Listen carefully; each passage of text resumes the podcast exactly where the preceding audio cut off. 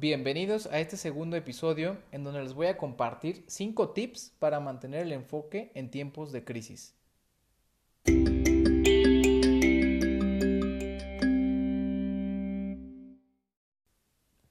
Nos encontramos en medio de una emergencia sanitaria, de un bombardeo constante de noticias verdaderas, noticias a medias, noticias falsas, cierres de negocios, incertidumbre. ¿Cómo es que podemos mantenernos enfocados y productivos en medio de toda esta situación? Y cuando tenemos en nuestra balanza la salud en un lado y la economía en el otro, y una facilidad increíble de que la avalancha del caos nos lleve a la deriva. Pues bien, resulta que en este tipo de situaciones eh, pueden suceder una de dos cosas. Uno, naturalmente tenemos el poder de visualizar lo esencial, podemos priorizar adecuadamente y actuar en consecuencia o podemos perder el rumbo y corremos hacia todas direcciones sin obtener ningún resultado presas de la incertidumbre. En cualquier crisis surge la necesidad de habilidades que en tiempos normales son importantes pero no tan fundamentales y determinantes como en estos escenarios. Por ejemplo, la capacidad de un liderazgo efectivo, la capacidad de enfoque en lo importante y actuar en consecuencia, en lo personal y en lo profesional, y esto más aún cuando tenemos la responsabilidad de un equipo de trabajo o de tomar las decisiones de nuestra familia. Por eso les quiero compartir cinco tips muy prácticos, muy sencillos, para no perder el rumbo y, que, y no quedar paralizados por tanto análisis o por el desgaste emocional que esto conlleva o bien el estrés. Tenemos que seguir funcionando y mientras más eficaz y eficientemente lo hagamos, mejor. Hay que recordar que toda crisis es temporal y va a pasar. Entonces tenemos que tomar una actitud momentánea y pensar en qué va a pasar después de esta situación. Entonces, bueno, les comparto estos cinco sencillos tips que son muy sencillos de aplicar y de inmediato los puedes poner en marcha.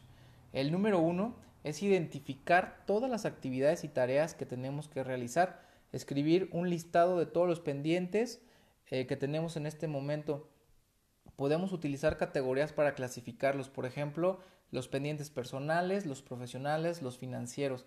Aquí lo recomendable es utilizar entre 2 y 5 categorías como máximo para no perdernos y segmentar, pulverizar tanto las categorías.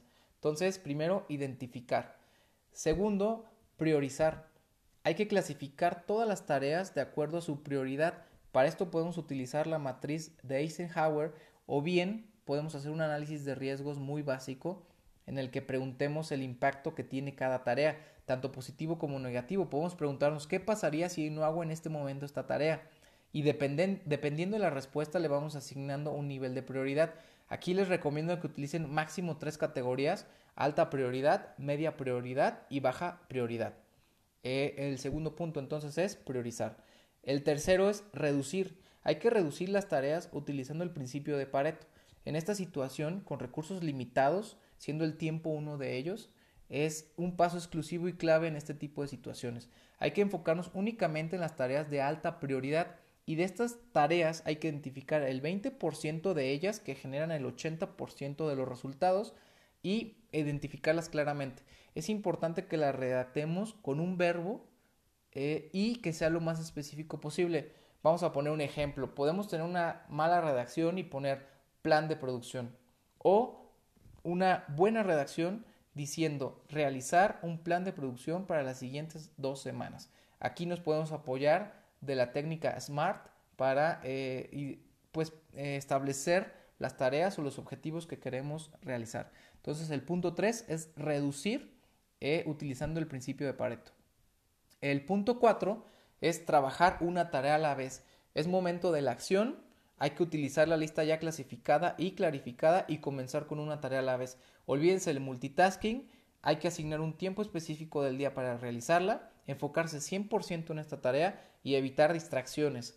Podemos utilizar la técnica Pomodoro en este paso, que es una, técnica muy sencilla que nos va a ayudar a enfocarnos en esta tarea que ya previamente la identificamos como de alta prioridad y de alto impacto. Entonces el punto 4 es, 4 es trabajar una tarea a la vez. Y el último punto es la mejora continua. Hay que revisar continuamente la lista de tareas y el avance de cada una. Hay que recordar que en este tipo de situaciones la, la volatilidad y la rapidez en los cambios es, eh, es exagerada, ¿no? Aumenta. Entonces es importante retroalimentar el sistema constantemente. Y hay que recordar que no hay nada más inútil que realizar perfectamente bien la tarea equivocada. Entonces, estos cinco puntos es identificar las tareas, priorizarlas, reducirlas, trabajar una tarea a la vez y mejorar continuamente. Para esta eh, dinámica podemos utilizar, hay muchas aplicaciones, mucho software para gestión de tareas. Yo les recomiendo un par de ellas. Una se llama Todoist y la otra se llama TickTick, que son de las más sencillas, más eh, robustas y que son muy intuitivas de utilizar.